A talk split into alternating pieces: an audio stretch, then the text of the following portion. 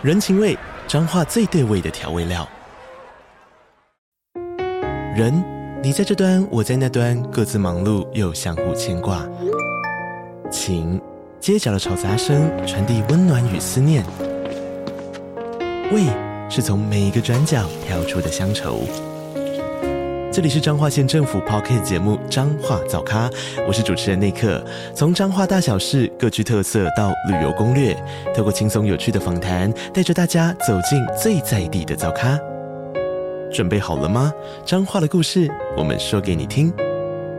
以上为彰化县政府广告。嗨，这里是 Sherry's Notes 雪莉的心理学笔记。欢迎你们用 donate 的方式给我们最实质的支持哦，谢谢。可以用蜘蛛人来想象好了，他随时听到有人在叫，就是有可能三更半夜要出去救人。当然，ESTP 有的时候是出去玩了，或者出去做别的事情。嗨，大家好，我是 Sherry。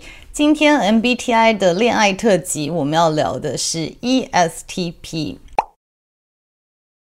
ESTP 的第一功能是 Extrovert Sensing，也就是外向实感哦。它的功能强调的就是它随时随地都专注在外面可以接收到的讯息，就是感官可以接收到的讯息。把它想象成蜘蛛人好了，就它感官所吸收的讯息可能比其他人更加的敏锐，会因为这些讯息而引导他人生要做的决定。那它的第二功能呢，是 introverted thinking，内向思考这个功能呢，它比较就是内在的逻辑哦，所以可以想象，就是 ESTP 的人呢，他吸收到这么多讯息以后，他马上就用他的逻辑来做一个判断。所以 ESTP 总结来说呢，他是一个非常灵活而理智的一个人哦。如果要知道 ESTP 这个人格类型的更详细的分析呢，那就请参考我之前录的 ESTP 这个人格类型的分析。那我们来看看 ESTP 他在恋爱中是什么样子呢？这个呢，我们就要看 ESTP 他的性别，还有他自己本身的发展到哪一个阶段哦。因为他的感官特别的敏锐，所以可以想象，就是说在比较年轻的时候，当他很专注在开发他的第一功能，就是专注在他的感官的刺激、感官的讯息的接收的时候呢，他很容易为被外面的这些 bling bling 吸吸引哦，就是长得帅的，长得美的啊，这些都比较容易吸引他们的目光，所以这些可能是他们小时候或者是还没有开发好的 ESTP，就是可能比较是走外貌协会的路线哦，就这比较是一种 lust，中文翻情欲，不是真的爱，就是比较是初步的这种爱慕吧，哦，那但是。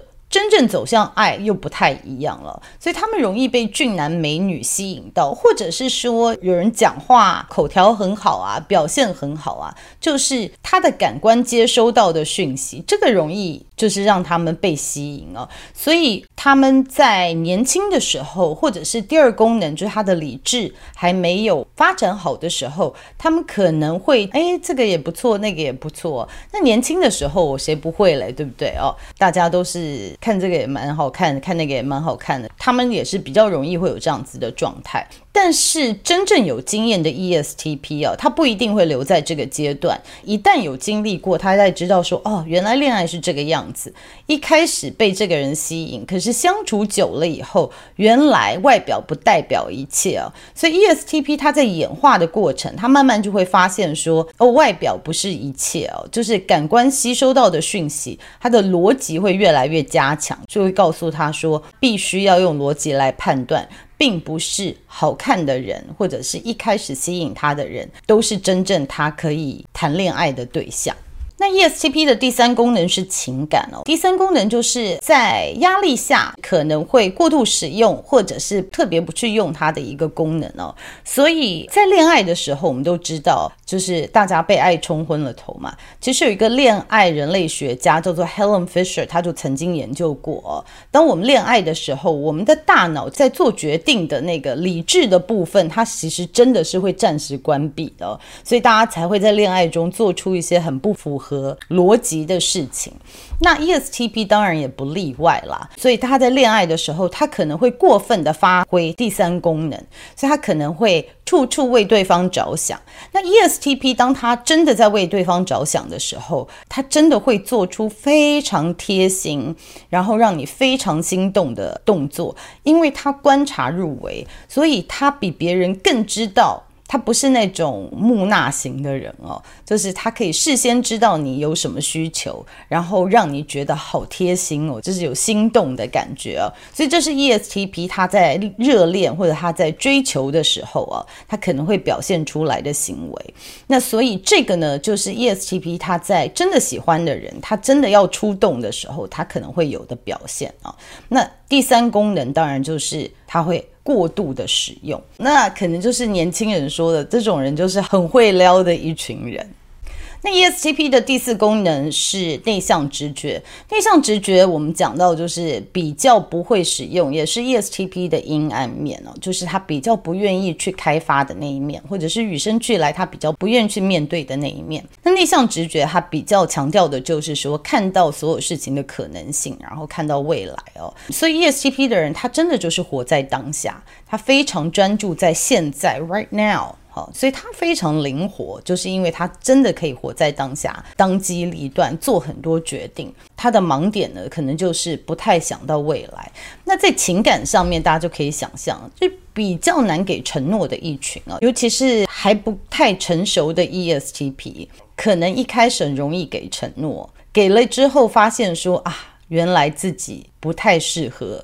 就是没有办法完成这个承诺啊，不能完成的原因不是他事先要骗你，而是说他给了承诺，后续他的感官又吸收了很多讯息，又发生了什么事情让他改变了他的想法哦。所以比较不成熟的 ESTP 还没有深思熟虑的时候，在谈恋爱的时候，他会给没有办法履行的承诺。但是比较成熟、已经成熟的 ESTP，他就会非常的谨慎了。他会开始不太敢给承诺，因为他知道他的个性哦。那他可能会有另外一种现象，就是说他完全不敢给承诺，他完全不敢跟他的伴侣讨论到未来啊。因为讨论到未来，他就开始压力很大了。因为一讲到未来，他就开始在想说：哦，是不是要讲到分手？因为他真的不晓得未来会发生什么事情。那 ESTP 给爱的方式，就是他爱你的方式呢？这样听起来好像有一点冷血。说真的，ESTP 他如果不喜欢你或者不关心你，他真的懒得理你哦。就是他不太会花时间陪你。他如果花时间陪你哦，他是真的喜欢你，他是真的关心你。因为就像我刚刚说的，随时随地都有新的讯息进来，随时随地都有看到新的人，他愿意这一秒钟花这时间在一起，代表他是在意你的。然后刚也讲到，成熟的 ESTP 不太轻易给承诺，那他愿意给你承诺，而且他愿意履行这个承诺，尤其你可以看得出来，他真的爱你，就是说他还吸收到其他的讯息，比如说他跟你约好，可是你知道另外又有。他很要好的朋友或者更好的他约他，可是他还是愿意继续跟你在一起的时候，你就知道他是真正的爱你，他是真正的关心你哦。再来就是 ESTP 真诚的给你回馈，真诚的跟你讲话，然后跟你讲真心话，也是一个他们表达爱的方式啊。因为其实他们自己知道讲真话，别人不一定真的喜欢听。因为他们讲的话有的时候一针见血，很抓得到重点，所以一方面讲了别人可能听了不舒服，再一方面就是说他们讲的话其实非常珍贵，没事不需要去帮助别人，所以他愿意给你真诚的回馈，这也是他给你爱的方式哦。那。爱他跟他喜欢的相处模式呢？ESTP 的人，尤其在我们问卷里面也看到，很明显的就是你必须要给他他可以自己自由跟独处的时间哦。所谓独处，其实也不是他一个人相处的时间，而是说他自由的时间，就是你一定要让他有时间，是他可以随便他要怎么用的，就是他有自己的时间跟空间，是他想要跟朋友出去或者他想要独处都没有关系，你不要过问的哦。这样子让他有某些程度的自由度哦，这个是跟 ESTP 维持关系一个非常重要的重点。就是我们还是拉回来，我就觉得可以用蜘蛛人来想象好了，就是。他随时听到有讯息，就是有人在叫，就是有可能三更半夜要出去救人这样子啊。当然，ESTP 有的时候是出去玩了，或者出去做别的事情。但是你就想象说，他有的时候他就必须要做一些决定，他有的时候必须要能够很机动性的为他的人生做决定。你必须要给他有这样子的时间跟空间做这件事情。那 ESTP 也喜欢直话直说，他非常讨厌拐弯抹角的，就是用让你猜我在想什么的方式来跟他沟通，就是摆着臭脸，然后说你怎么了？没事。你到底怎么了？没有。你是不是生气？没有。这种啊，就是 E S G P，他就可能会暴怒，因为你用这样的方式啊，对他来说是情绪勒索，他真的会就是，要不然就暴怒，要不然就是不鸟你哦。所以呢，沟通的话，你就直接讲说，我今天生气，我生气是为了什么？如果你讲的有道理的话，他其实真的是会愿意听的。我觉得跟 T 倾向的人都是啦，就是不是不能表达你的情绪，但是你最好是是能够用有条理的。把它说出来哦，这样子我觉得一般 T 倾向的人可能比较能够听得进去。然后对于 ESTP 来说，吵架哦，这是非常重要的。ESTP 不是不爱吵架，而且对于 ESTP 来说，其实有冲突并不是坏事。但是对他来说，吵架是为了要解决问题。不是为了抒发情绪，所以请你记得，如果你吵架只是为了挑毛病，只是想要抒发情绪的话，这个对你们的关系一点帮助都没有。跟 ESTP 吵架，真的就是为了要解决问题而吵。那 ESTP 在感情上面呢，会碰到什么样的挑战？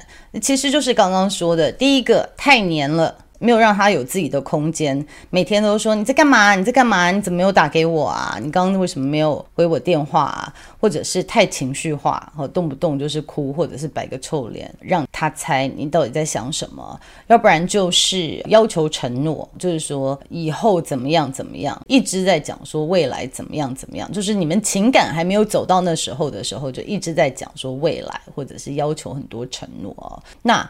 再来就是一些假设性的问题，这个也会让 ESTP 的人有一点抓狂啊。比如说，诶，如果走在路上有男生跟你搭讪的话，你会怎么做啊？或者是哦，之前网络上让人家很抓狂的问题，就是太太会问先生说：“如果我跟你妈一起掉到海里，你会先救谁啊？”如果是我的观众朋友，女性的观众朋友，我求求你们千万不要问这样子的问题。真的，拜托自己去学游泳。女性不需要别人救，自己就可以游上岸。我不晓得是谁发明这个问题的，我也不晓得现在还有什么样的女性会问这种问题。拜托，不要再传这个问题了。然后，男性朋友，你们就救妈妈吧。如果你老婆问你这个问题，就说我们大家一起去学游泳吧，大家自己救自己，好不好？自己救自己，就这样子。好。就是假设性的问题哦，如果发生什么事情，你会怎么样？怎么样？因为他是非常灵活的人，所以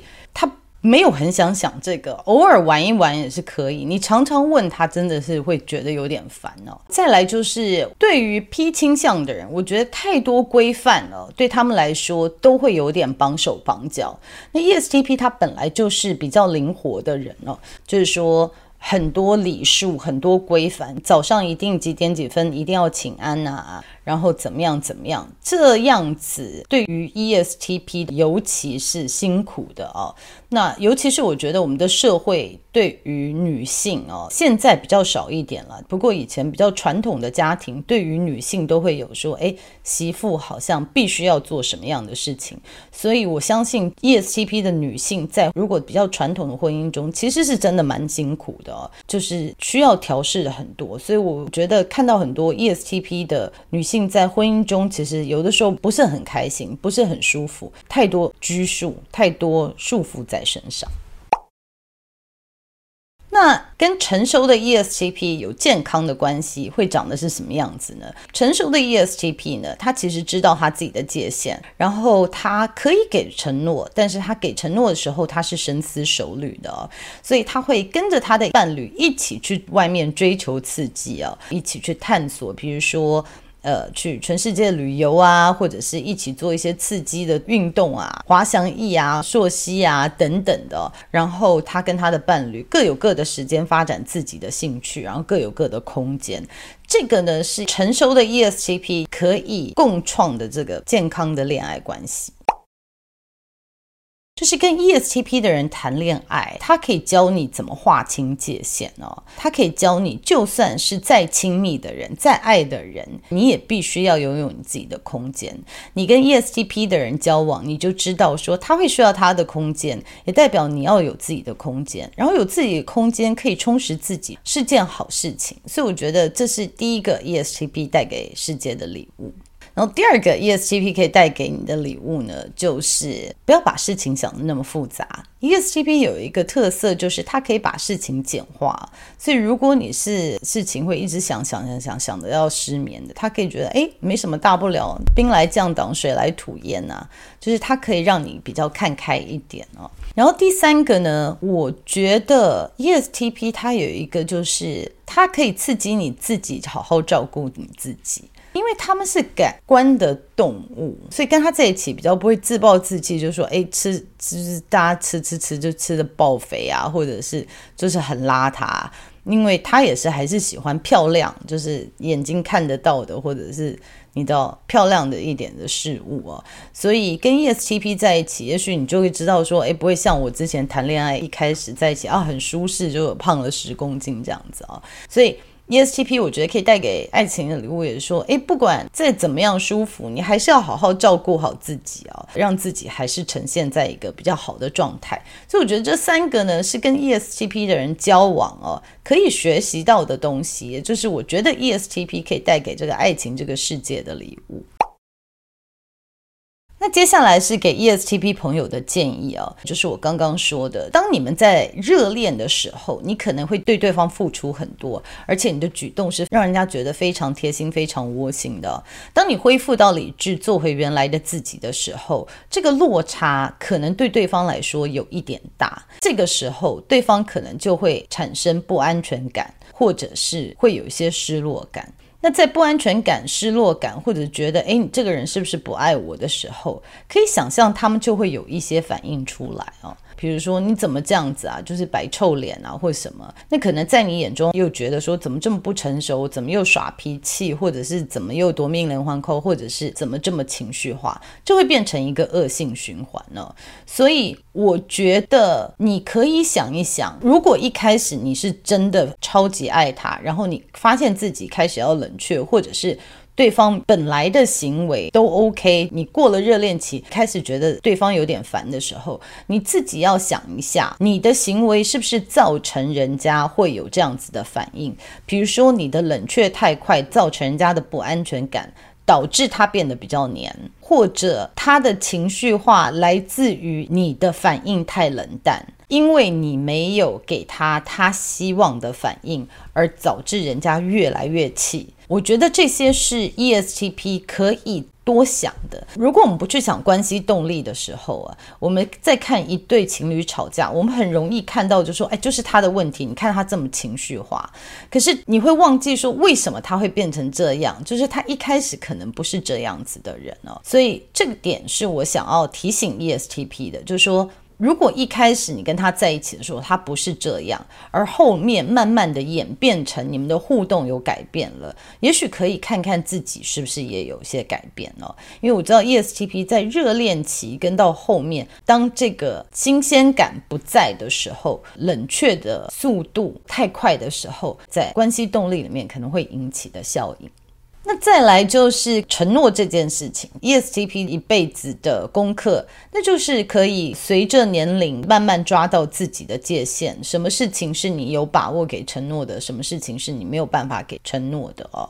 这个你自己要抓到一个分寸，但是要理解，就是说这是你自己的功课，你要去做这项功课，自己要慢慢的观察，有什么是我一定可以做的，有什么是我可以协调的，我可以忍受的，有什么是我绝对不行的。随着你的年龄增长，你会慢慢的抓到这个分寸哦。然后规范也是。有什么地方是你一定可以妥协的？有什么是你一定不行妥协的？在关系中，可能一开始就告诉对方，就不需要花很多时间来磨合。好，因为是第一集，所以讲的比较多一点哦。那就像我说的，我觉得每一段恋情，其实在中间我们都可以学到很多关于我们自己的盲点、阴暗面，还有我们在关系动力中我们扮演什么样子的角色啊？什么样的价值观是我必须死守的？我有什么样的价值观是可以妥协的啊？那我再次强调，关系呢，我不是一定劝和不劝离的人，在关系中，我觉得是必须要经营的，一加一一定要大于二。嗯，在讲恋爱这一集，我其实一直在苦恼的，要讲的是谈恋爱，还是谈的是永续的经营？但我觉得深入一录，可能就要录个三天三夜吧。所以我大概就是都讲了一些。以后如果有机会我们直播的话，可以在线上再回答大家更多的问题哦。那今天我们就先讲到这里了，我们下次再见，拜拜。